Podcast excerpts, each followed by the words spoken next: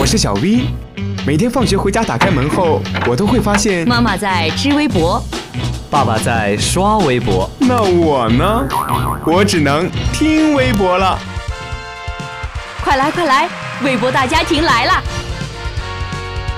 微博大家庭，微博大家庭。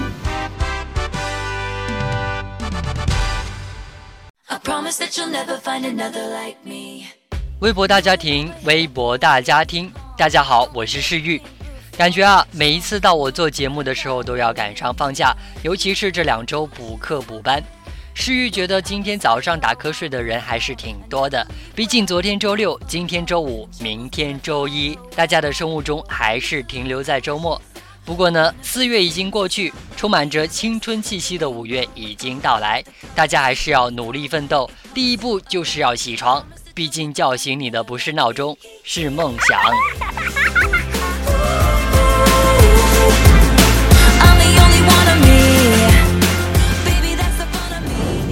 上周微博里还是有些热点事件值得和大家聊聊。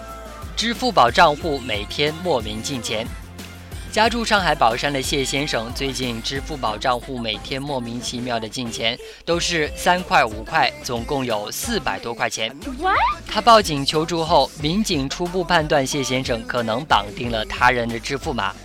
民警在附近走访时，发现一处菜市场，警察找到一名摊主。那名摊主因不了解流程而把未绑定自己账户的收款二维码张贴出来，致使第一位顾客谢先生成了收款人。谢先生把收到的四百四十七点四元都还给了摊主，对方也表示以后谢先生来买菜就打折。微博网友们纷纷为谢先生点赞，大家一致认为这样的结局很完美。没错，谢先生作为一个被二维码选中的男人，面对不属于自己的钱，他的选择值得点赞。高铁上吃螺蛳粉气走女友，微博上有人向媒体爆料称，高铁上有一名男生做螺蛳粉，被女朋友认为没有公德心，所以就和他分了手。这位小伙的女朋友还表示。这是在动车上的那么大的味道，吃什么螺蛳粉啊？小伙子呢，在过度伤心之余，上淘宝给卖家差评，还发誓说以后再也不吃螺蛳粉了。没想到卖家不仅没有生气，还给这位小伙寄了箱新的螺蛳粉，并暖心的安慰说：“失恋归失恋，别和螺蛳粉结梁子。”诗玉就觉得这位小伙挺惨的，这一梭下去，不仅粉没了，而且女朋友也没了。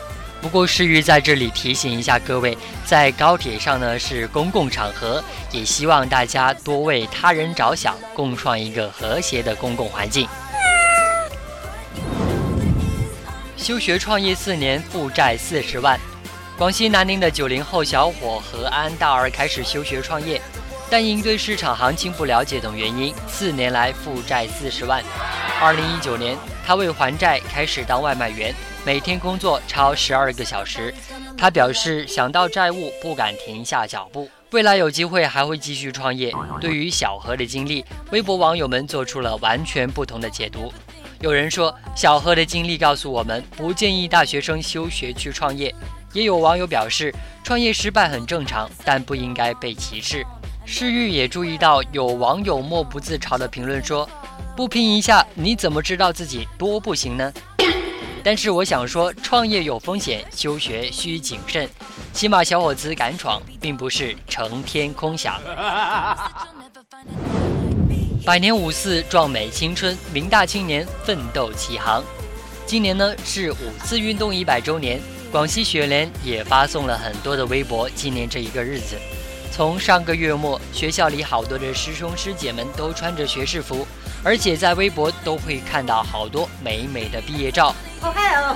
上一周啊，不知道你们有没有见到落叶铺满道路的美景？世玉每天还是要参加早读的，所以趁着阳光熹微，经过图书馆都会对那一壮观的景象着迷。特别是各位穿着学士服的毕业生经过的时候，着实令人赞叹不已。好震撼！师兄师姐们也即将离开学校，在这个纪念五四运动一百周年的日子。也会为国家做出贡献，建设壮美广西，共圆复兴梦想。我们和春天一起出发，向着梦的召唤一往无前。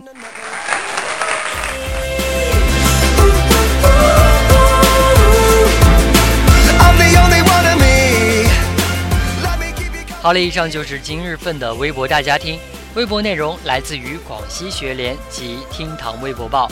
如果你想收听我们其他节目的话，可以在荔枝 FM 关注相思湖广播电台。